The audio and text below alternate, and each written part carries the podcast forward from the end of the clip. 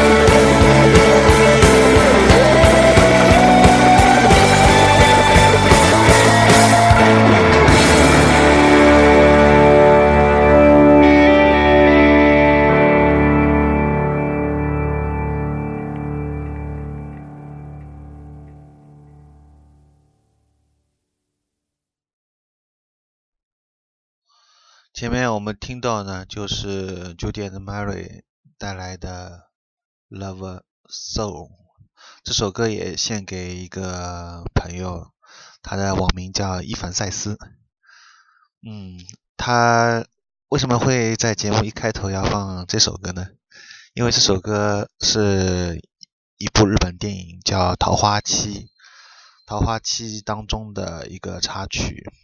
那么最近非常应该说有强烈的共鸣，或者用时髦的话来说就是带感。有这部电影，还有这部同名的日剧都看完了。刚看完，然后觉得它里面对那个男主角内心描写非常的有强烈的共鸣，觉得描写非常到位。但是最让人惊讶的是，原作者啊，貌似应该是个女的，因为想对这个男性的，特别是个死宅这个奥塔库这个内心描写如此到位，那么纠结。是，所以有人说叫纠结期嘛，那么到位的应该是一个大叔吧，但结果居然是一个比我年龄还大两岁的一个女子啊，真是让人惊讶。下面就来稍微介绍一下久保美金子，她出生在日本，这废话，一九七五年九月十九号，呃，出生。正好也是我另外一个很好的朋友蒋海峰的生日前一天，处女座的吧。呃，先先，然后好像看维基百科介绍，呃，应该是经历过以前最早貌似是画少女漫画，然后转向少年漫画，现在是画青年漫画。我发现好像自己也是更喜欢。就是邪道的王道，也就是偏向于青年漫画这一类。嗯，就像《爆漫王》里面讲的。那么扯了那些无关的东西，呃，还是要先回归到主题。那么本期节目的主题主要是讲一下孟陶克工程。最近有买了三本书，就像上期节目啊讲的一样。然后这个梦桃克工程，其实它一共有出了四本。第四本关于西藏的那一本，也是最想看的那一本，到现在还没有上市，好像应该翻译好了吧。然后我们先来介绍一下啊，我现在念一段，就是孟陶克工程到底是怎么一什么是什么是孟陶克工程？那么这一段来自于他的第三本，也就是孟陶克的金字塔探索艺术意识之谜啊，这个前言部分，它里面有这样一段。对他的那个前面两本书的总结，因为我觉得他这个翻译啊，好像还是有点问题。然后相对来说呢，第三本，呃，就是我现在念的这本《孟陶克的金字塔》这本，这个作者啊，刘仲金这个人翻的还可以。前面两本就是感觉翻的很生涩，啊，豆瓣上面也有人讲过，包括还有他出现了很多人名和一些术语吧。那么好，那么接下来就开始念一下。孟陶克工程时间实验出版于一九九六年六月，从此引出一系列的纠葛。续集的相继出版提供了更多的信息。重访梦陶克同步性实验回答了很多问题。呃，这本就是第二本。最后提供的梦陶克长廊神秘事件更为细致精确的全景描写。提示出了他与地球上重要神秘宗派的联系。那么第三部呢？梦陶克金字塔探索意识之谜，就深入了孟陶克场景的精神维度，以惊人的洞察力深入到宇宙构成和演讲。孟陶克项目可以追溯到1943年美国阿尔德里奇号军舰的雷达隐形搜索，当时。阿尔德里奇号停靠在费城的海军基地，呃，所以呢，船上的实验，通常就被称为费城实验。实验的目的呢，是让船隐形，不让雷达搜索发现。实验成功时，出现了完全意想不到的结果：军舰变得为肉眼所不能及，而且在我们所知的时空当中消失了。从技术上讲呢，这是了不起的突破，但是对于参加实验的人来说呢，却是一场大火。水手们被传送出了我们现在的这一时空维度，回来的时候现陷入了一种彻底的精神错乱和极度恐怖当中。有些人啊就被栽进了船舱壁，有一些人呢虽然幸存下来，但是受到了精神失调和弄虚作假的怀疑，整个事情呢于是就被封存起来了。战后，在约翰·冯。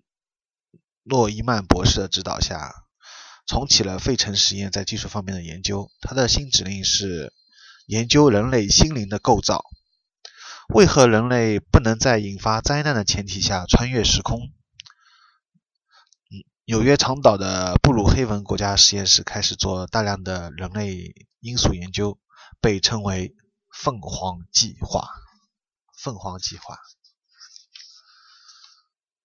冯纽曼。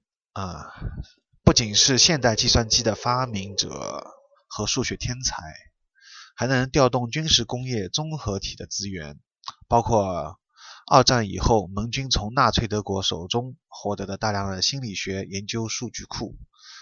从这个基础上面呢，冯纽曼试图用计算机的技术和复杂的无线电设备，把人的心灵和机器连接起来。一段时间以后，他的努力大获成功。在数年辛苦的实验之后啊，人类的思想终于可以用神秘的水晶无线接收器接收，储存在计算机的人类思想比特中。这些人类思想呢，陆续显示在计算机的屏幕上面，输出并打印成子带。这些人类思想不断被改进，技术得到了加强。最终造出了虚拟读心机，同时技术高度发展，以至于有个心理学家认为，人类思想可以被传输到计算机，进而潜移默化他人的思想。最后，凤凰计划充分理解了意识的功能，掌握了心灵控制的邪恶潜力。国会收到整个报告以后，随即就命令解散该项目。那其中一部分原因呢，就是害怕他们自己的思想遭到控制。有意发展该项目的私人啊，不离遵循国会的禁令。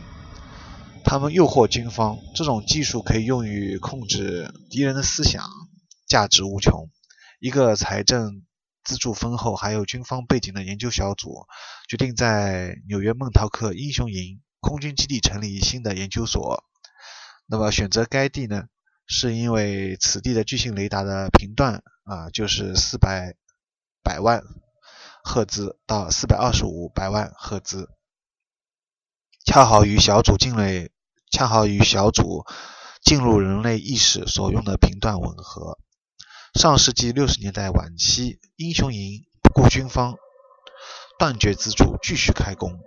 到一九七二年，孟陶克项目全面展开了心灵控制实验，人类、动物和其他寄存意识形式都是实验对象。好了，从这里开始，我们要进入有一段非常关键的内容了，就关于这些实验。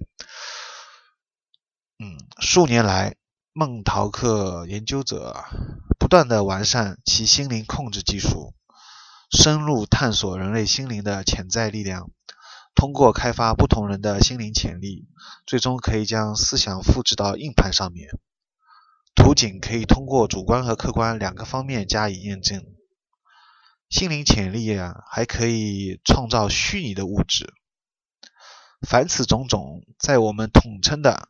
普通人类经验范围内已经无可匹敌，但是孟陶克研究的经营者并不就此止步，他们甚至深入到更远、更不寻常的领域。一旦发现心灵可以显示物质，就可以观察到，根据思想内容的不同，物质会在不同的时间出现。这样一来，如果思想想到一本书，但却是昨天出现的一本书，情况又将如何呢？一系列思想和实验导出一个结论：意念可以扭曲时间。意念可以扭曲时间。数年的不懈研究，时间通道得以打开，大量冒险的实现，大量冒险的实验得以进行。孟陶克项目最终达到登峰造极的境界了。说回到1943年费城实验的原点，除了普雷斯顿比尼克尔斯以外，没有人揭示这个真相。尼克尔斯呢是一个电子的天才，有一天发现自己成了不情愿的实验受害者。尼克尔斯为长岛一家房屋承包商工作，研究心灵感应，发现连续不断的无线电无线电波笼罩了他的同同事普雷斯顿啊，就是尼克尔斯。普雷斯顿尼克尔斯身为无线电和电子的专家，追踪无线电波信号，发现他们。全部都是来自于孟陶克空军基地，基地已经持续十年在进行全面的研究了。他得到一些孟陶克用过的装备，并发现许多孟陶克人莫名其妙的说记得他在那里工作过。等到他的妹夫啊也这样说这个话的时候，他的疑惑达到了最高点。这两个人几乎动摇了普雷斯顿深信自己从未在孟陶克工作过的信念。这次讨论后不久，普雷斯顿就开始回忆起过去从不记得的生活片段。他跟许多孟陶克项目有关的科学家、工程师谈过以后，把发生的事情汇总，得出了一个结论：他同时在两条时间线上生活，一条线上面他在孟陶克工作，另一条线上面他在别处工作。一九八五年，怪人。邓肯·卡美伦出现在大家门口，证实了他的结论。邓肯对心灵研究、心灵的研究有神秘的资质。后来他在国家安全部接受训练。普雷斯顿没有提及他自己与孟陶克的纠葛。他带邓肯去了孟陶克，发现惊讶的发现他居然记得基地的一草一木，也觉得自己在孟陶克工作过。邓肯。被认为是时间旅行实验的初级灵媒。原费城实验的时候，与其兄弟爱德华在美国艾尔德里奇号军舰上面。目前，阿尔别利克已经确认了这一点。根据普雷斯顿和卡美伦的记录啊，1983年8月12号，孟陶克项目达到了最高分，打开的时间入口全方位运行。但是形势失控了。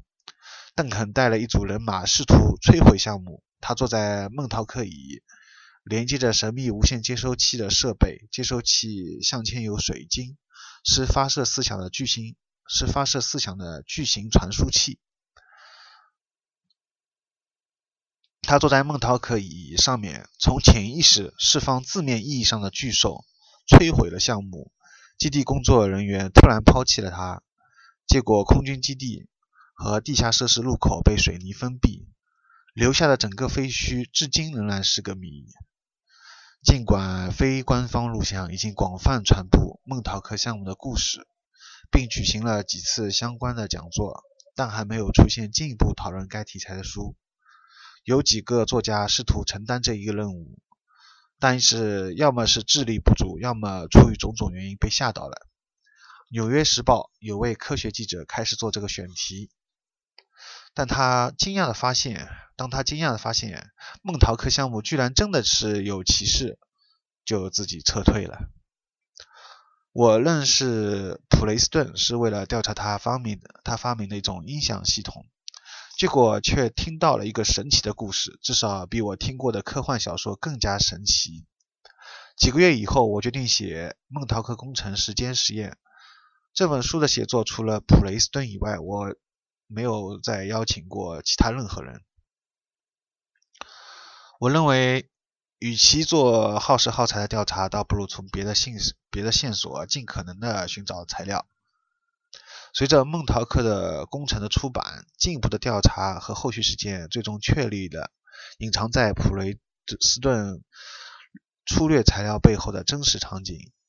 这些都记录在《重访孟陶克同步性实验》这本书当中。最为诡异的是什么呢？是这些证明都不可思议的与古今最臭名昭著的神秘主义者阿斯特劳·克劳利有关。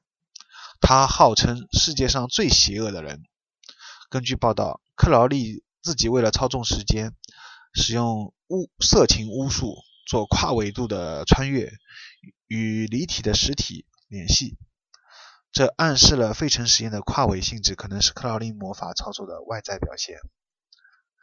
外在表示，克劳利卷入此事的惊人证据啊，发展了很长时间。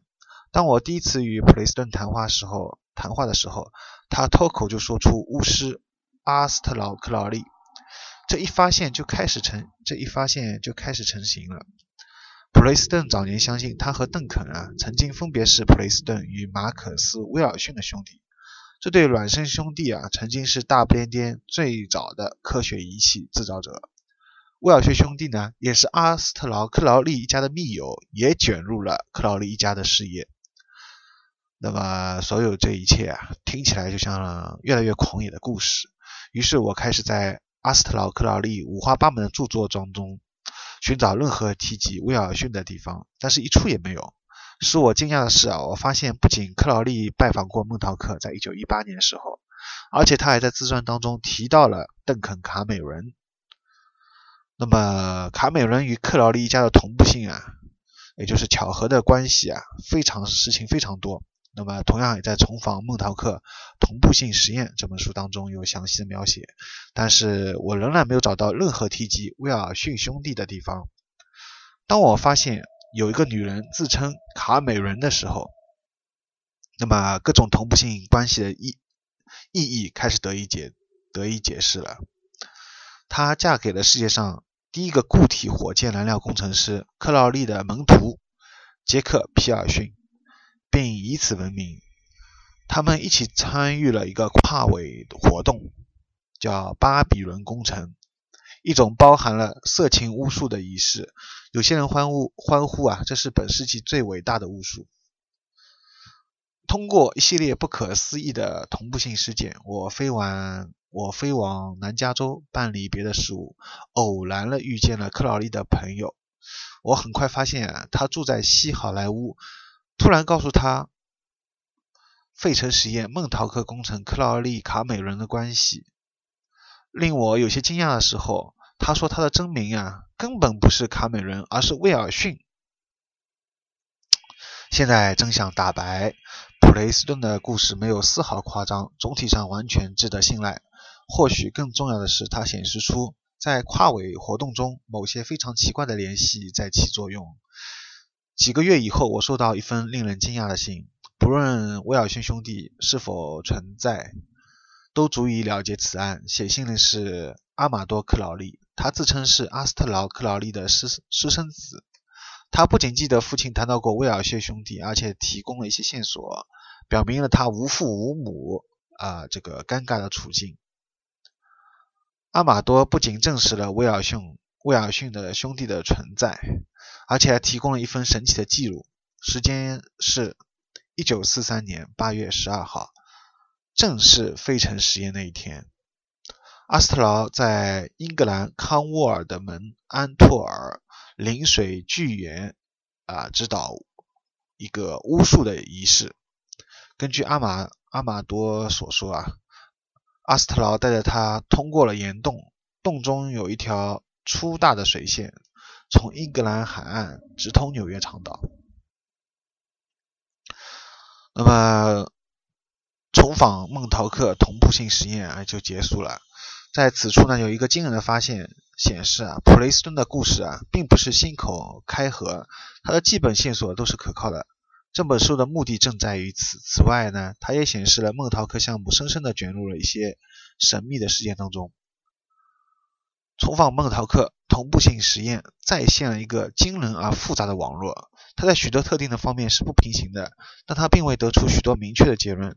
虽然我们被抛在众多悬而未解的问题前面，但此书在一些方面啊重要方面仍然是成功的。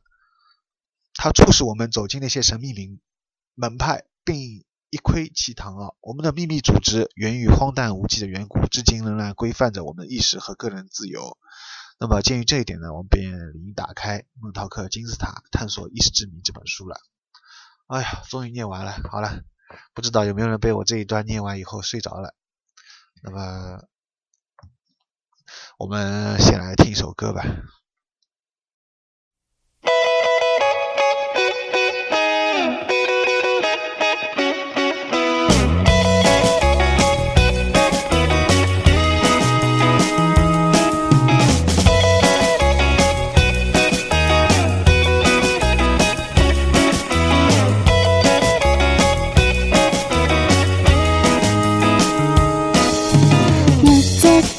く見える恋の三角形少しだけわかるでしょ？8時過ぎて通勤電車で向かう。オフィス6階へスマッシュがお窓口の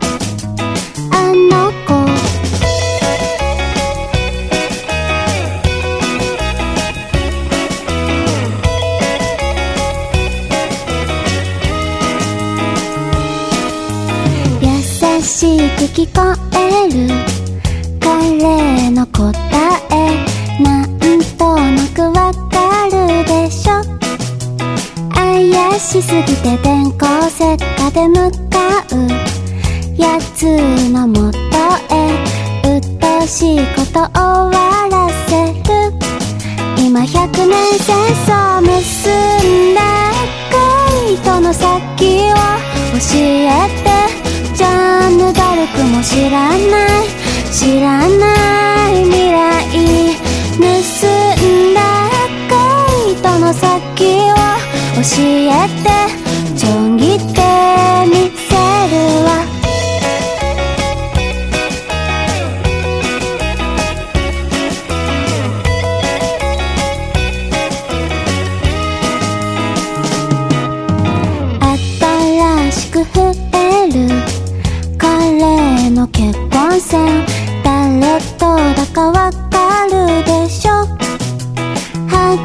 りして最強装備で向かう今夜決勝戦ひと仕事終わらせる。私百戦錬磨結んだ赤い糸の先を教えてベルセルクも知らない知らない未来盗んだ赤い糸の先を。えてちょんぎって恋の駆け引き繰り返した二人。ランチタイムはサバイバル。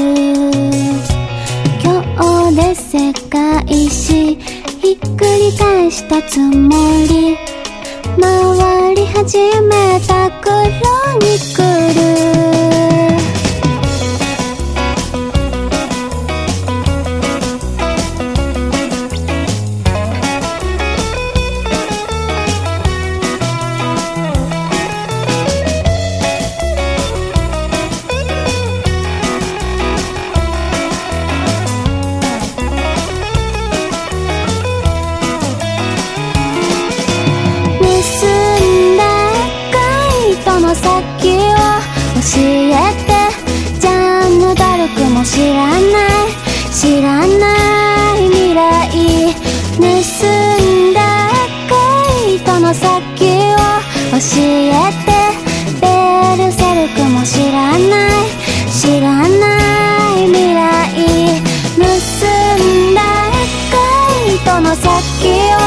教えてゴルバチョフも知らない知らない未来盗んだ恋との先を教えてちょん切ってみせるわ前面我们听到呢，就是来自于相对性理论，也同样也是一个日本乐队带来的叫《恋味百年战争》。 那么和 Judy Mary 的那首歌一样，哇，我个人都是非常喜欢的。Judy Mary 后来已经解散了，但是那个 Yugi 后来也单飞出了几张新专辑。然后最有意思的地方在于，啊，不仅这首歌非常让我感动，而且在用在电影《桃花期》当中，起到了一个非常转折性的一个地方。这里就不详细讲了，因为大家可以去看一下，不然我就变成剧透了。那么，同样相对性理论也是由女主唱的。我个人而言呢，是比较偏向于，应该说就是一个女主唱控。什么叫女主唱控呢？有请伊凡赛斯来解释。那么意思就是啊，意思就是说，听音乐的时候非常注重这个乐队里面是不是否有一个女主唱。也就是说，我完全被女主唱给蒙住了。必须这首歌要打动我的话，必须要有女人一个年轻的姑娘来唱，而不是 那个大爷们来唱。但是呢，通常我又发现，喜欢这些有女主唱的音乐的人，大部分都是年轻女性。也就是说，只有姑娘才会喜欢听姑娘唱歌，而大部分爷们儿、大部分大男子主义的，或者说纯男、比较 man 的这种男人，呃，他们更喜欢狂狂野的、有男人来唱的一些歌曲，特别是重金属啊、死亡金属啊这些，或者说。一些反正这些类型的东西，那举个例子来说，比如说范晓萱，她的大部分粉丝好像都是以女性为主。我以前在范晓萱来上海还来上海的时候，就是去接机的时候，当时呃跟一群喜欢范晓萱的朋友，发现大部分都是女生，男生特别少。然后同样包括喜欢特别喜欢王王菲啊，听歌听她王菲的歌听得很入迷的也是女生为主，呃，包括还有很多很多，这里就不再一一一个举例了。那么就是很一个很奇怪现象，还有一个很奇怪现象就是以前在呃豁达乱拜的豁达崇拜的时期的时候，也就是二零。十年前左右，在那个时候也讨论过这个问题，发现就喜欢王菲的男性呢，呃，大部分都是同同性恋为主，也就同志为主啊，都是 gay，哎，这点也非常奇怪。然后反正就觉得这不应该是一个巧合现象，这肯定是一个同步性事件。那么这里正好可以解释一下，我个人理解同步性事件呢，就是说。呃，就是所谓的荣格所说的同时性，就是当你心灵在想的一件什么事情，或想一个某某一个人的时候，就突然发现那个事情就马上应验了，马上就出现了。就是通俗来说，就是说曹操，曹操就到啊，有这样一句话，就你正好心里面在想那个人，而且这个人可能你很久没有去想，突然就想到了。然后他突然就真的给你打电话，或者哎来拜访你了，这就是一个同步性事件，这不应该是一个巧巧合的事件。巧合，我理解的巧合是说你完全没有意识，你心里没有去想到那件事情，而他发生了。而同步性的话，是你心里在期盼这件事情，或者你心里有在想有这个念头，哎，结果就发生了。就有点人家所说的梦想成真，或者说心灵感应，或者说心有灵犀一点通啊等等，反正这些都是指这种意思吧，有一种心灵感应的这种。那么这个东西呢，正好又跟那个梦陶客的这个工程呢有关，包括还有时间旅行啊、意识控制啊。啊，我作为个人来说都非常一直从小就很痴迷于这种话题。跟我的老朋友啊胡俊谈到过这个问题，胡俊就问。你是从什么时候开始呢？然后我仔细想了想，我从小，从我开始懂事的时候，我就开始对这方面特别着迷了。呃，然后长大以后，我也特别想，呃，多找一些这方面的资料，跟人讨论一下。所以那时候做网站，呃，也就想做这方面的东西。但是，呃，发现呢，呃。这方面资料，中文资料啊特别少啊。那么最近这一两年，这方面的东西终于出来了，所以包括这三本书。那么我前面念的这一大段可能会比较枯燥一点，所以接下来我会节选一段，节节选几段我觉得比较有意思的地方，呃，重点来再来念一下。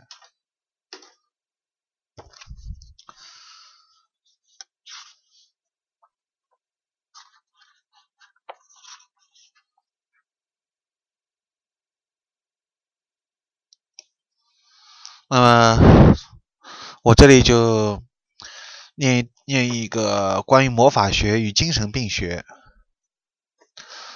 既然我们已经完成了，嗯，探索神秘世界的旅程，那么对魔法学与精神病学的关联，以及对孟陶克所做的工作有一个大致的了解，就变得比较重要了。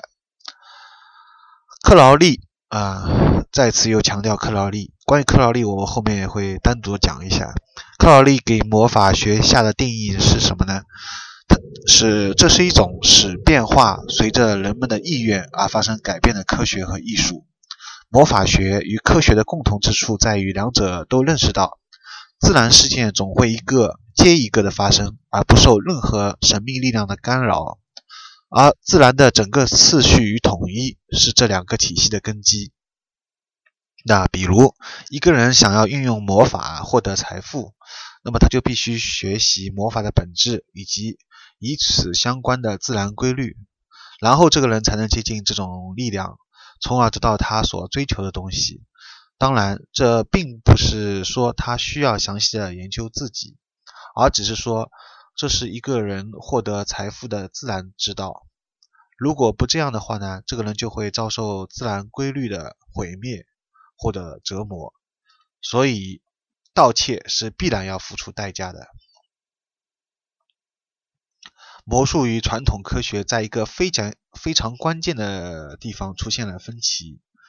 科学是用量来衡量这个宇宙，这是可以理解的。但当一个科学家无法用量来判断某种东西的时候，他便不会考虑这个东西了，因为在他的体系当中，这个东西。没有存在的基础，他也就不会再进一步研究这个东西了。而魔法学呢，却会从那个点继续研究下去。从其高层面来看呢，魔法学绝对是一种高雅的艺术形式。而在这种层面上面呢，魔法学也是具备科学性的，但很难用普通语言以及地球上寻常的经验来解释交流，因而呢，它就成为了一门深奥的学科。通常呢，只有发起人他自己才能精通。当下面是比较重点的来讲了。当意识到我们是生活在一个多维空间的时候啊，我们就能在魔法学和传统科学之间架起一座桥梁。如果无法通过别人的经验或者自己的亲身经验来理解这个概念的话，还可以通过逻辑啊推理来理解。那比如，如果现在已经有一个三个三个维度的空间了，那么我们完全有理由相信还有第。还有第四维空间，在一张纸上面旅游和两维生物谈话，很可能会让人抓抓狂。他们很可能会觉得正在谈论第三维的空间的你疯了。那么，如果不进入到第三维空间呢？那他们是无法感受到它的。而我们的世界，与第四维空间的之间就是一个相似的类推。什么意思呢？那么我这里就通俗来讲啊。也就是说，啊，其实不用通俗来讲了，很多人都应该能理解。不仅能仅仅用低维度空间的工具，就把高维度的空间隔离起来。尽管科学家惯用数学方法来衡量整个这个宇宙，但他们似乎啊，对所有数学原理都是绝对的，而且不存在于这个三维宇宙空间里的这一事实，并不相信。啊绝对宇宙啊，这个数字已经成为我们当今世界的存在的有机部分了。因此，我们相信啊，除了我们的物理物理世界以外，还有其他宇宙的存在。鉴于科学啊，通常只用三维空间来衡量事物，我们有必要突破这个局限。这实际就是对神秘事件进行研究的全部意义所在。归结为一句话：突破常规体验的局限。那么就个人经历而言啊，想象从第四维空间啊，或者一个更高的维度呢，从从这个当中呢走出来的人，让他们相信只能理解三维空间的概念是很有趣的。这是一个简单的被设定的想法，恰恰是就是创新的对立面。所有这些让我们清楚的明白啊，是上帝及天使一样的力量将我们带入了一个更高纬度的空间里面，而邪恶魔鬼般的力量才会将人带入更低纬度的世界里面。只有神学在穷凶极恶的代表三维空间啊辩论。魔法学本身就像常规科学那样，也会关注数量，但它同时也关注质量。而这个质量就可以理解成生命本身在无数个方面所表现出的质量或特征。在费城实验当中呢，是人类在遭受苦难，人类被扔出了我们这个纬度的空间，因此他们对寻常现实的理解能力也遭受到了破坏。人这个要素就是等同于生命的质量与特征。所有这些怪异的秘密实验都是残暴的，因为他没有为人这个要素考虑。所有这一切，我们都提出了一个很好问题，那就是生命本身的特征与质量。是什么呢？再重复一遍，那就是生命的本身的特征与质量是什么呢？问题的答案呢，似乎就藏在问题本身里面。生命就是特征与质量的组合体。人有着无法量化的特别本质及特征，正是这个难题导致了技术的噩梦。而这个噩梦当中啊，人和科学是对立的。科学与精神体之间最近的桥梁呢，能够在精神病学领域当中找到。通过精神精神病学原理啊，一个人可以收听到某个特定频率并操控它，呃，从而操控这个频率的主人。他是通过隔离这个特定频率的和波长，阻塞或者是干扰其自由传播，从而达到操纵人的目的的。这将改变此这个人的性格或者基本特征。如果他不想被这种持续的频率攻击的话，就不得不改变那些特征。这就意味着这个人呢将改变自己。因此，他也就不再是他自己了。如果他继续受到引诱而采用那些可控或可暗示的频率的话呢，他就很容易成为一个受控的人了。这一切啊，都可以可以通过一个想象，想象一个娇小玲珑的芭蕾舞女在房间里面旋转起舞的情形，而轻易的展现在你的面前。她在展现着本真的自我。如果他受到攻击性的粗糙波长，在某些嘈杂的噪音当中，就是能够发现的。如果他受到这些攻击性的粗糙的波长的攻击，他将停下，他将他将停下舞蹈，捂住自己的耳朵，他将不可能再继续跳舞。那么他为了不再听到噪音呢，就不得不一直捂住耳朵。最后呢，就变成什么呢？变成聋子了，退化到他都不愿意去想跳舞这件事情的一个点上面了，甚至跳舞呢。可能就会跟痛苦啊联系在一起了。那么，一个受到这种方式灌输的女人呢，啊，可能就会欣然接受成为一个平凡的中产阶级的家庭主妇的机会。这就跟啊被一个一直发出扩噪声音的电动小圆锯的折磨相较呢，相比较呢，这是一种很大的解脱了。但是啊，如果成为一个家庭主妇，那她与展现真实自我就相相距甚远了。那么举这个例子呢，就是展示了人类是如何回应背后受魔法学原则诱惑的电磁波的影响的。当生命的次序啊因此而加强的时候，就可以认为这种魔法是纯洁的；但是当生命的和谐与次序因此而颠倒的时候，那么这个人就会被认为是在施展恶意的魔法。那么魔法学是一个深奥的学科。那么这本书将不会再深入讨论了。感兴趣的朋友呢，可以再去阅读其他的相关的书。好的，那么这一段就是关于魔法学和科学。在这本书的后面也会提到啊，就是前面讲到科学和魔法在一个非常非常关键的地方，那么出现了个分歧，就是我们现在人类所发展的所有的科学，我们通常会发现。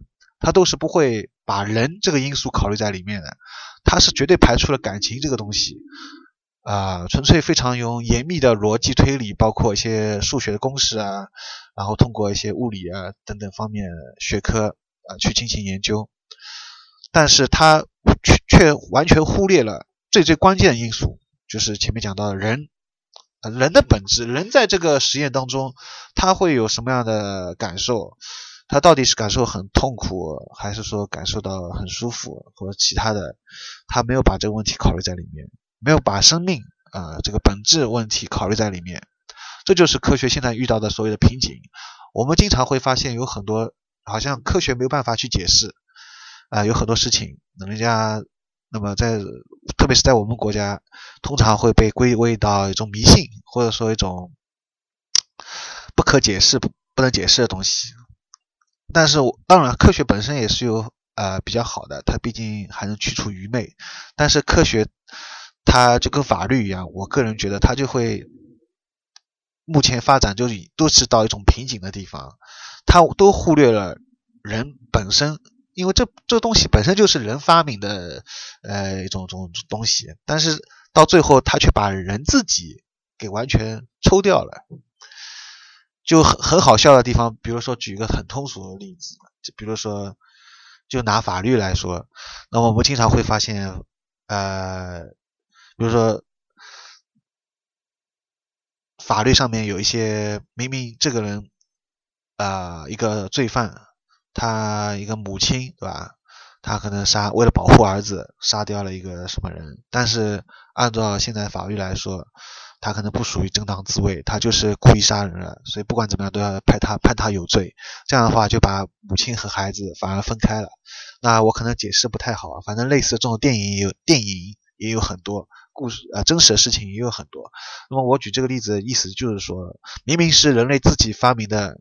啊，希望是把人类社会变得更好的这样一个事情，那么他做了法律，那么希望把人类带上更幸福的一个生活空间，他去做了科学科技嘛，结果到最后，科学所有的发展全部用在军事方面，全部用来毁灭人类自己，那么同样法律到最后全是用来保护统治阶阶级，而对普通老百姓来说，法律根本就是不。会保护他们的。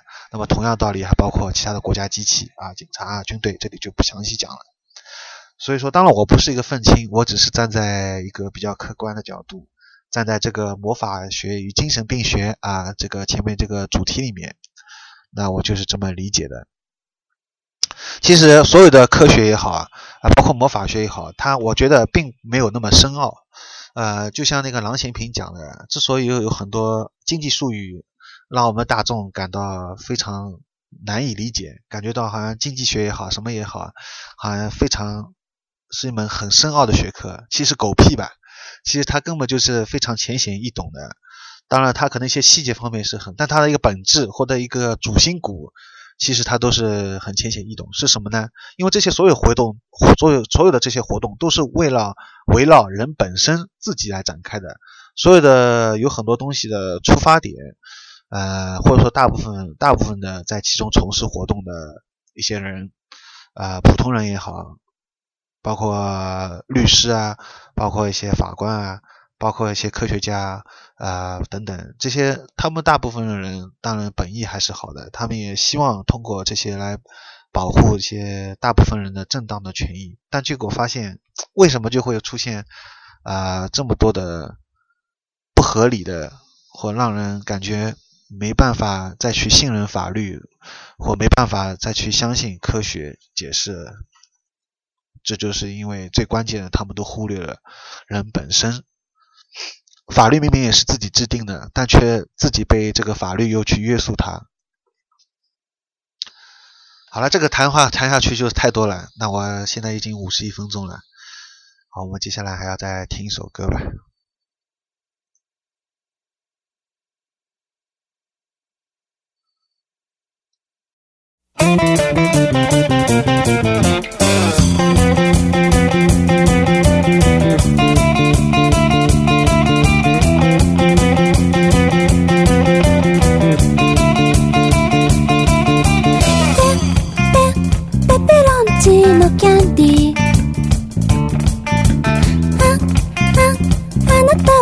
多淡定。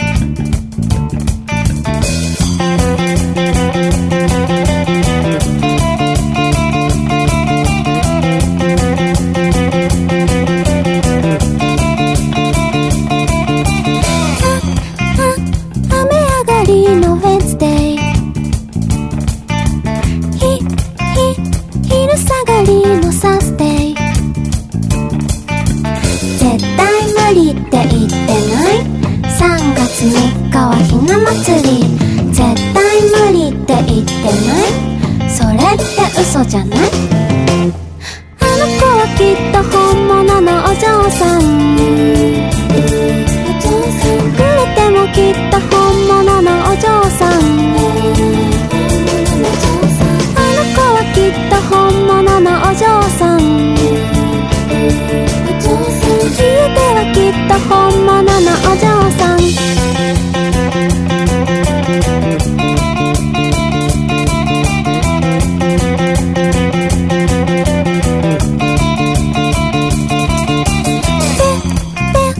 ペペロンチーノキャンディー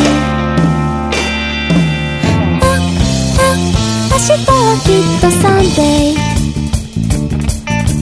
絶対無理って言ってない。3泊4日の雲隠れ。絶対無理って言ってない。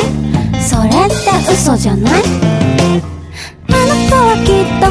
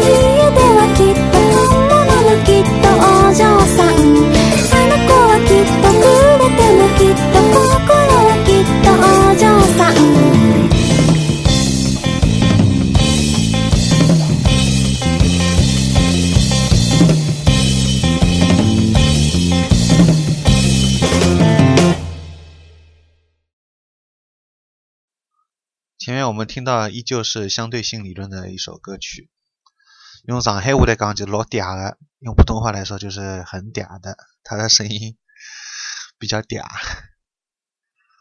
好的，那么接下来我来再念一段关于神秘流派。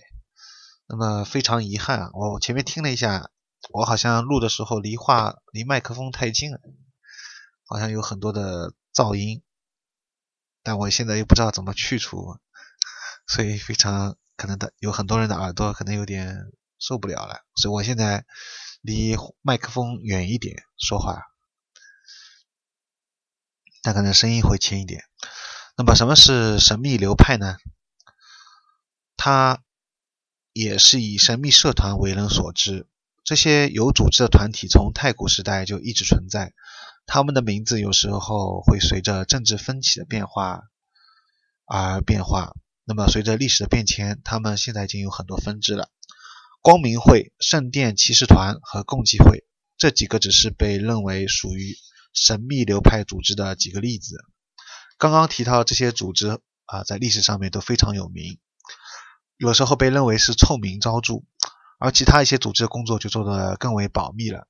他们努力权衡其他组织做过的事情。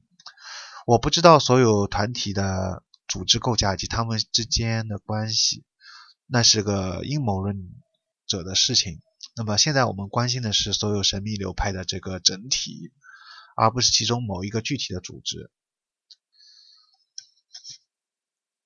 一直以来呢，十二个主要的神秘流派就跟善与恶。啊，或者说光明与黑暗这几种力量之间的平衡密切有相关。啊，就是在这个领域里面，我们能够判定一个人是不是反基督、反基督者。反基督非常重要，因为它就是孟陶克公正工程的核心。那么，不仅是邓肯一直受到这方面训练，克劳利也作为野兽，也用野兽作为自己的标记。人们对反基督这个概念最普遍的反应就是认为它是邪恶的。要不惜一切代价来，呃，避免它。那么实际上面呢，啊，并非那么简单。从哲学及经验的角度来看啊，如果有基督，那就一定会出现反基督，这个是很寻常的宇宙存在的基础原理的一个表现。就比如阴和阳，啊，中国的八卦。当然，基督被基督被认为是好的。然而，当两者之间不均衡的时候呢，事情就会变得复杂起来。那么，比如在历史上面，宗教法庭曾经就打着基督的名号，犯下了一些滔天滔天的罪行罪行啊。那么，从一个更广阔的层面来看呢，啊，不管是基督教还是反基督教，他们当中啊，任何一方力量的失衡呢，都会造成生命统一体的失调。所有这一切呢，是要均衡两极的力量。而不至于迷失在任何一个方向。那么达到这种和谐呢，就可以称为中庸之道了，也就是道或圣灵的一种表现。这取决于你的信仰体系。当然了，克劳利选择的是反基督教，呃，因为其颠覆了以耶稣名义强加在他身上的某些罪恶。这只是一个简单的魔法方程式，无所谓好与坏。那么应该指出的是啊，克劳利是个人类，他也犯过错误。那么既做过善，也做曾做曾做过恶。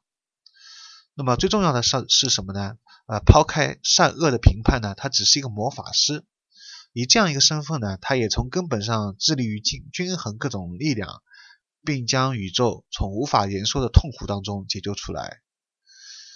那么对克劳利来说啊，宣扬反基督。呃，并不意味着召唤魔鬼，而是平衡那些已经脱轨的各种力量。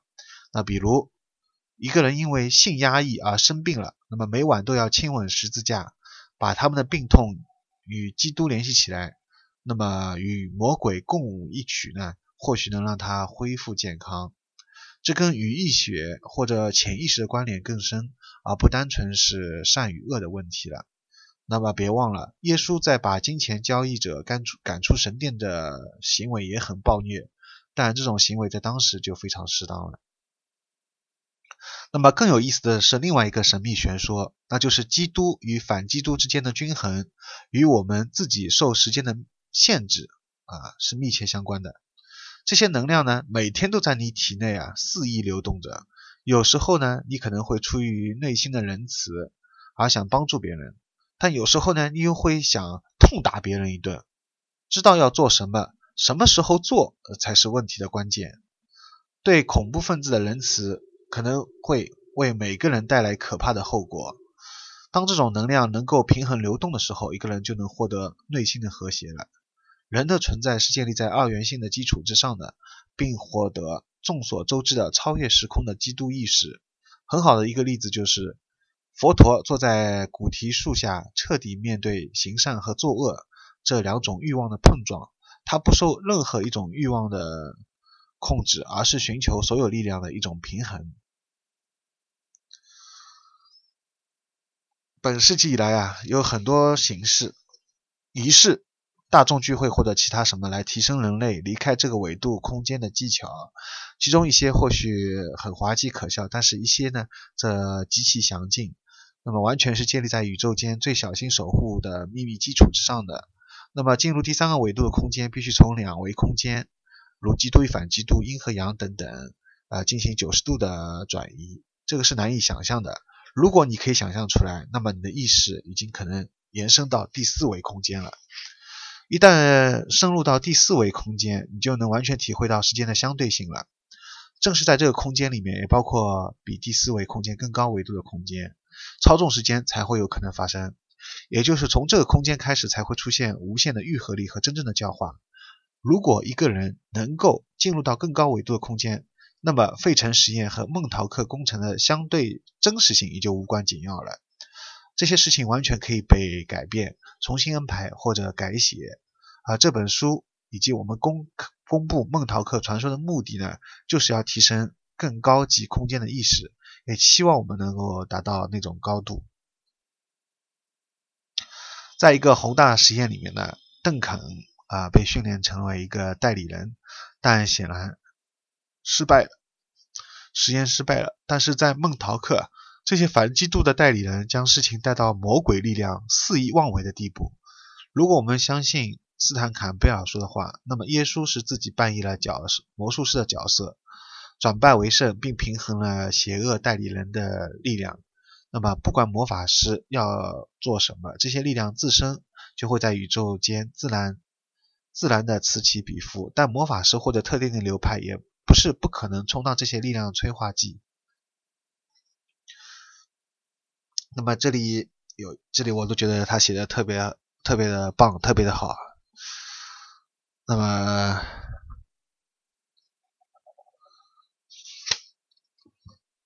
他就讲到一个善与恶，那么我就我就想到，比如说我们在看评评价一个人的时候，比如他呃也做了有很多好事情，但他一生当中也做了很多恶，那么你怎么样去评价这个人呢？你就会很难去评价，因为我们通常所说的好人和坏人是太绝对了。那么等到我们长大以后，我们从小被教育都是好人。这是瓦尼，这是好人，这是坏人。那长大以后，我们会发现，好人当中也有坏人，坏人当中也有好人。甚至一个人，你很难评价他到底是好人也是坏人，因为他又是做了一些恶，但有时候他又做了很多可能善事。嗯，这里就是他。那么之所以这样呢，就是因为他这里面这篇文章里面讲到啊。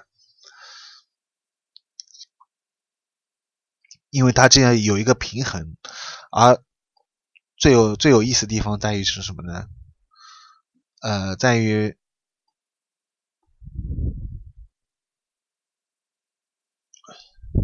最有意思的地方就在于每天你都会感受到这些能量，就是一会儿有你有善的想法，一会儿有恶的想法，都在你体内流动着。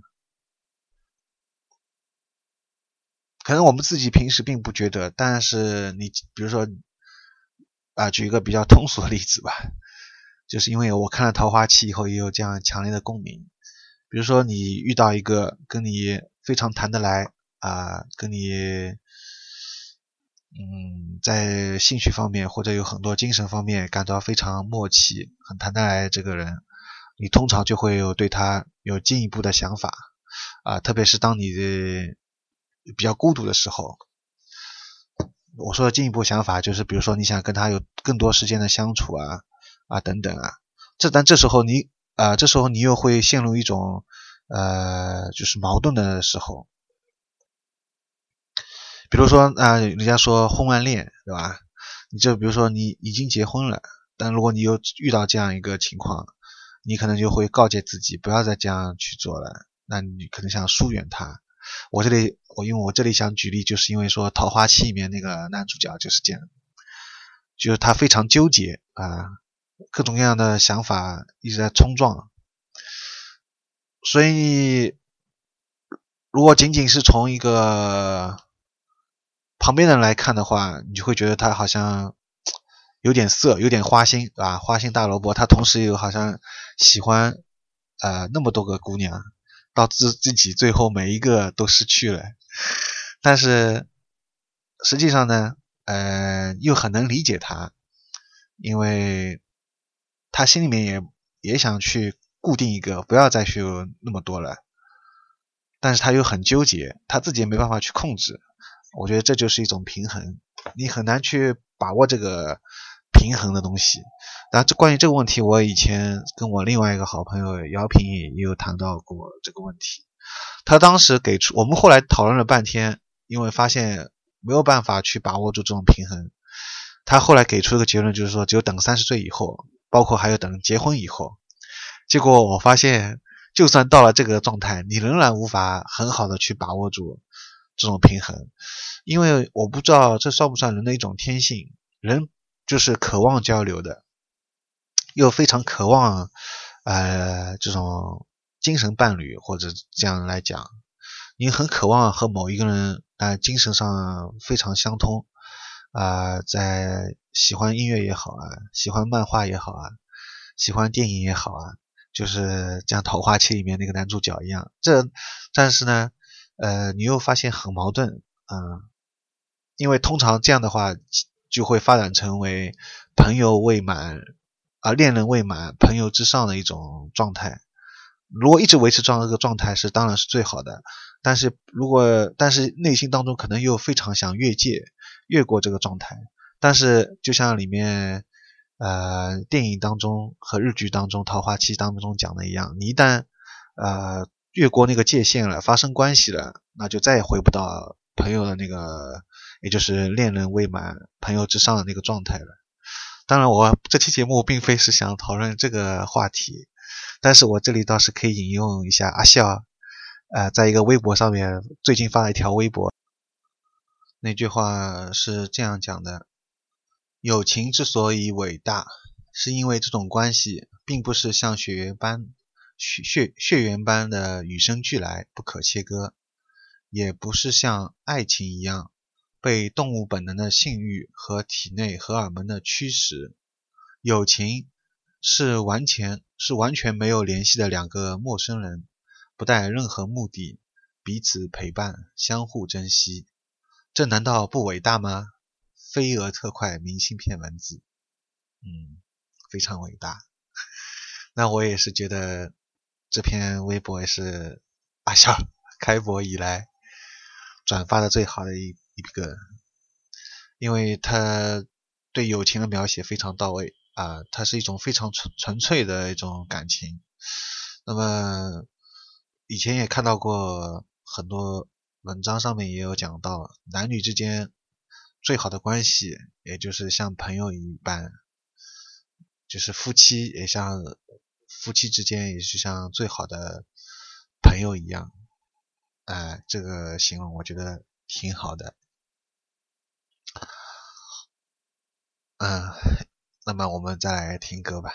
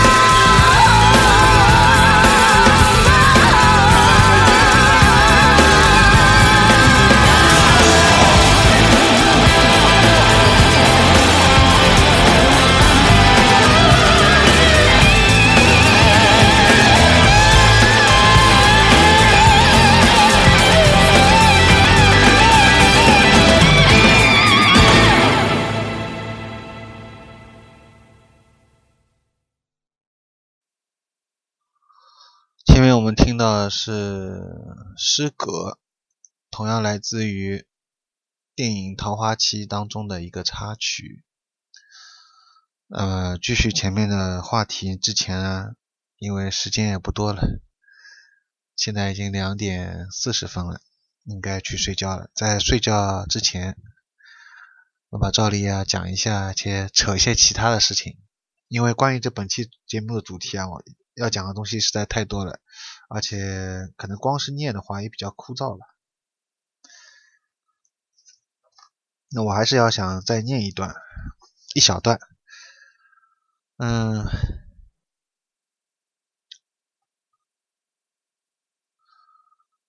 有一本书叫叫什么呢？叫《荒芜之书》（The Book of Desolation）。那么这里要讲一下金色黎明会。金色黎明会 （Golden） 这 Golden Dawn 散会以后啊，金色黎明会是一个重要的魔法社团。克劳利、呃威廉巴特勒、叶叶芝，很多著名的人物都是其成员。他怀疑阿莱斯特是在那一天收到让他定位解释了很多事情以及混沌轨迹的荒芜之书的信息。这就打开了无限可能之门。还要指出是，根据传奇，威尔逊兄弟或者至少他们当中的一个死于1902年或1903年。按照普雷斯顿·尼尔斯的说法，尼克斯的说法，科学衰落大概就是从这个时候开始开始的，就是1902或者1903年。科学呢，就变成了一个扭曲异常的学科，因为它只关注物质世界，以至于排除了那些与特定思维模式不符的发现。啊，这里为什么要重点要读一下呢？因为我觉得这句话就是也可以呼应一下前面讲的科学和魔法学、精神病学的关系嘛。科学这个为什么会遇到这样一个发展的瓶颈？而关于荒芜之书呢，因为我找了一下，网上搜了一下，几乎也很难找到这本书的中文资料，包括前面讲的很多东西的一些术语啊，一些问题都找不到。呃，关于荒芜之书有趣的另外一点，有人说它是在霍伊尼隆斯基的墓穴里或附近被发现的。而这个人就是阿莱阿莱斯特克劳利，包括这个阿莱斯特克劳利啊，网上面虽然能找到纪录片，但也是英文的。反正关于这个克劳利的这个中文方面的一些东西也特别少。而这个人是阿莱斯特克劳利之前的一个魔法师，他们两个呢都懂得一种穿越时空的法术，尽管不涉及空间的距离。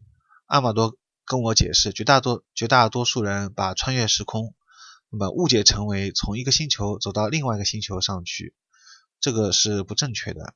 就像禅宗所说的那样，我们生活的世界就在此时此地，而我们存在的地方呢，就是我们的现实的世界。但那里的世界是与我们生活着的现实世界不同的。另外一个现实世界，穿越时空意味着从这里到那里去，而处于两个世界之间的就是转化状态、转换状态。阿马多的这个信息跟 X 先生告诉我的关于阿莱斯特从一个世界到另一个世界的信息，惊人的相似。它完全就是指穿越到其他时区当中，那么所有这一切呢，直接把我们引向了威尔逊兄弟之谜。这里有一段可能比较绕口，就是禅宗里面讲的，我们生活的世界，啊，我们存在的地方，就是我们的现实世界，但那里的世界，它这里那里呢是打了双引号的。那里的世界是与我们生活着的现实世界不同的另外一个，也是打双引号现实世界。那么穿越时空就意味着从这里到那里去，很多人就糊涂了，到底包括我自己可能也糊涂了，到底这里到那里去是什么？可以大家自己再想一想。如果有兴趣的人，可以在听完这期节目再来讨论一下，这个里面讲的从穿越时空，从意味着从这里到那里去，到底是什么意思？包括还有禅宗所讲的。那里的世界是与我们生活着的现实世界不同的另外一个现实世界，到底是什么意思？这句话是指平行世界吗？还是什么意思？因为先前看过一个通灵的信息，里面讲到平行世界虽然很巧妙的解释了很多事情，但是平行世界也是一种比较容易让人迷惑的东西。他通过这个解释，让你们去相信他。其实也是，其实有很多不合理的地方。那这里就暂时不讲了。我这里在节目最后讲一些其他的话题，讲一个巧合。最近身上也发生一个巧合，呃，就是一个朋友在 QQ 上面那天晚上，他突然就问我。他说：“如果让你每天倒退十秒，你会用来做用来做什么？”然后我想了半天，我就说好像只有买彩票。但是他就反问：“那你买彩票够吗？”好像也不够，然后就想不出来了。然后他当时还说有很多人还蛮希望、渴望每天能倒退十秒。那么在节目里面就想问大家。如果每天倒退十秒，你想用来做什么呢？然后我当时听完这个也就听完了，也没有再去在意。后来我就继续去打游戏了，我就玩 Xbox 三六零上面有一个新出的游戏叫《时光之刃》。然后有一个地方，我当时玩着一直过不去嘛，卡在那里。后来我就查攻略什么的，就发现那个地方要用到一个这个游戏的原创技能。其实我当时他在问我这个倒退十秒能干什么时候，我已经在查攻略了，但是查到这个技，就是当时攻略里面也提到了这个技能，但是我没有去在意，直到我后来我听他讲完这个十秒这个倒退十秒的话题之后，我又继续回到游戏当中，然后我就想到攻略前面提到的这个技能，我在想，诶，我是不是要用这个技能？哦，然后我就在游戏当中我就去。不断的去磨练，去使用这个技能，结果发现真的需要这个技能，原来才能过过掉那一关。而且这个技能还是这个游戏非常重要的一个原创的一个技能，呃，是区别于其他游戏的一个比较原创性的一个技能，而且可以说就是这个游戏的优点吧。但是我就觉得挺麻烦的，所以当时能想最好不用这个技能，我也能过关，我也能把 boss 把小怪打掉。结果发现死活打不了，呃，小怪怎么死活都打不掉，被迫不得不一定要用这个技能。然后发现这个技能是什么呢？我这里就揭示谜底了，这个技能就是倒退十秒，很多人可能已经猜到了。所以这里就发生了一个巧合。我不知道，这可能不算同步性吧，就是是倒退十秒的这个巧合的事情，所以我后来就跟这个人讲，我说我终于知道我倒退十秒干嘛了，就是要这个游戏里面要玩过这个关卡，原来才我，所以我才用到才用用到这个技能。那么还有就是胡俊所讲的。胡俊最近的一个签名啊，应该是好像昨天改的。我一个老朋友，他把 QQ 上那个签名改了一下，改成叫“突然想寻找一种改变”。这个签名让我想了很久。其实就是我前面我可能太会扯了，可能跟没有相关。因为我前面念的那一段里面也提到，如就是那个房间里面那个舞女，那个。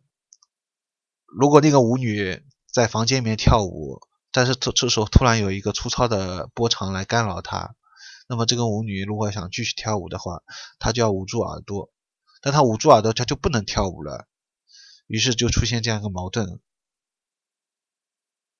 那到最后，他只能停下来捂住耳朵，到最后就变成个聋子。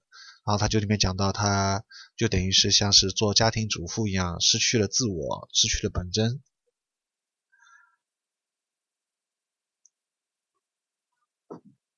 所以说，这里面就变成必须要改变。但是如果真的改变的话，他就不是他自己了。嗯，这个就非常矛盾。突然想寻找一种改变。那么，然后，然后胡军也提到啊，就是因为我们其实也经常有讨论到，但是会发现啊，呃，大部分人可能见面的时候很少谈这种话题吧，可能反而比较容易通过呃不见面，比如说通过像网上面聊天，通过这些方式，反而更容易嗯交流这些比较深入的话题，比如说人生没有目标啊。胡军就感慨了，接下来要做什么呢？人生没有目标了，但是他同样同样也是想寻找一种改变。然后最后在节目的最后最后再讲一下 Conny 二零一二，现在在 YouTube 上面有一个很红的视频，点击率超高，然后叫 Conny 二零一二。简单来讲，他是讲了一个非洲一个国家。里面有一个头头目，这个人呢，就是把小孩子经常绑架过来，然后强迫那些男孩杀人，然后同时又把小很多女女的呢绑架过来呢作为性奴。总之，这个人就是一个罪大恶极的一个人，而且现在还在逃。这个人叫 Conny。那我讲的可能会比较。简单了，那么关键是呢，很多人他就拍这个纪录片的这个三十三十分钟的这个纪录片的这个作者，他希望他拍完这个纪录片呢，让更多人来募捐捐款给他，并且行动起来，希望大家都能支持鼓鼓励。然后早一点抓到这个 Conny。那么说实话，我当时看完我也就转发了。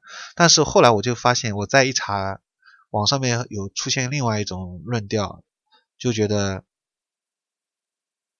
首先主要集中在有两点方面。第一，他就是他募捐而得的很多钱，他只有百分之三十是用来，呃，实际上是来用到那些联系那些人。怎么样真正的去去抓住那个 Conny，也就是用到这个纪录片的本身而言。另外百分之七十的那个收入，通过这个拍这个片子得到的一些捐款的收入，他都没有公开，这是一点让人质疑的。另外一点就是这个 Conny 实际上是在六年前就离开那个国家了。另外，他的那个这个 Conny，他的实际的组装武装力量就两百个人，好像就人没有很多，就所以他们归根结底就一些反对派、一些质疑的人就觉得这个人拍这个纪录片，他主要目的是敛敛财，而不是希望真正让世界上很多人。通过这个 Facebook，通过这个看完 YouTube 上面这个视频，来激发更多人来抓住这个 Conny，所以就出现了这样一个相反的论调，所以这人这这时候就让人很迷惑了，就无法判断到底这个作者的本意是什么。你先是看了这样一个视频，你觉得？看完以后觉得啊，这个康定确实罪大恶极，一定要把他抓住。然后，但是看完之后又看了这种论调，相反的论调以后，就觉得哎，好像你说的也有道理。这个作者是不是本意真的是这样呢？还是其他的什么目的呢？好了，那么本期节目也就到此结束了，可能结束会比较突然一点，那么关于这个梦逃客，其实想讲的还挺多的，包括还有梦境啊等等。因为我前面就想到，它里面提到一个那个邓肯，他通过潜意识释放那个怪兽，摧毁了梦逃客的基地。这里我就想到，你有时候我们大家都有做噩梦的这个经验，你有时候在噩梦的时候，其实说说说是噩梦，其实也是梦的一个表现嘛。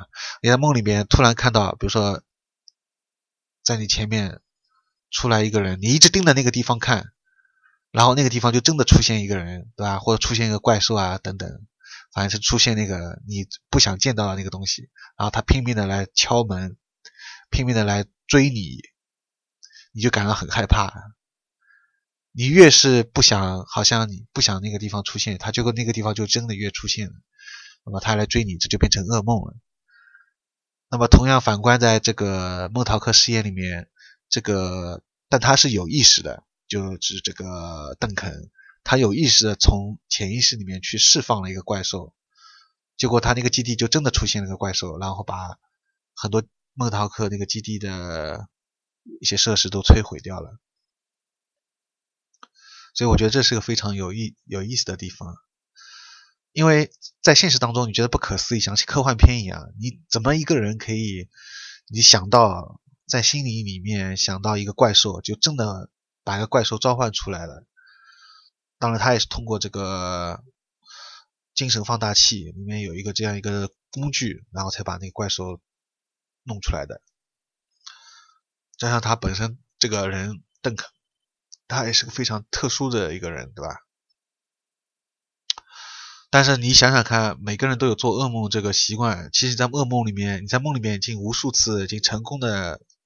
做出这个来，很多人会说：“哎，但是我在梦噩梦里面，我不是我不希望那个东那个人那个可怕的人或者那个怪兽出现啊。”但是结果他真的出现了。那么我觉得，其实恰恰相反，正是你内心当中希望、觉得并且认为他肯定会出现，所以在梦里面那个人那个怪兽才出现了。但是，一旦出现了以后，你可能习惯性的又想逃跑，你有种明明是你自己内心把它呼唤、召唤出来的，但同时这个时候你又觉得开始害怕，你又逃跑了，所以到最后你从这个梦中醒来，你感觉到还是非常害怕，那么你就觉得这是我做了一个噩梦了。但其实那个怪兽和那个人。其实正是你内心希望他出现的，不然他不会在梦里面出现。这样说的话，可能很多人还是不能理解，不能信服。那么我只能 帮这些人去看弗洛伊德梦的解析了。在梦的解析里面，弗洛伊德详细的解释过这个关于噩梦的这个方面的东西。呃，我也很想再来念一段，不过现在时间有限，实在自己也太困了。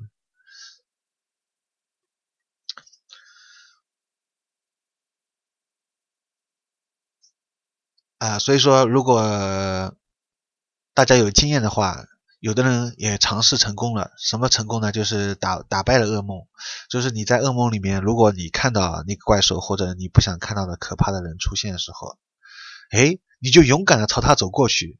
这就是所谓的突然想寻找一种改变吧。你你就朝他走过去，你你会发现你不害怕了，并且可能那个人那个怪兽。突然变成一个普通的人，他并没有你想象中那么可怕。这时候你就能开始控制这个梦了，也就是所谓的进入一种清清醒状态的梦，清醒的梦了。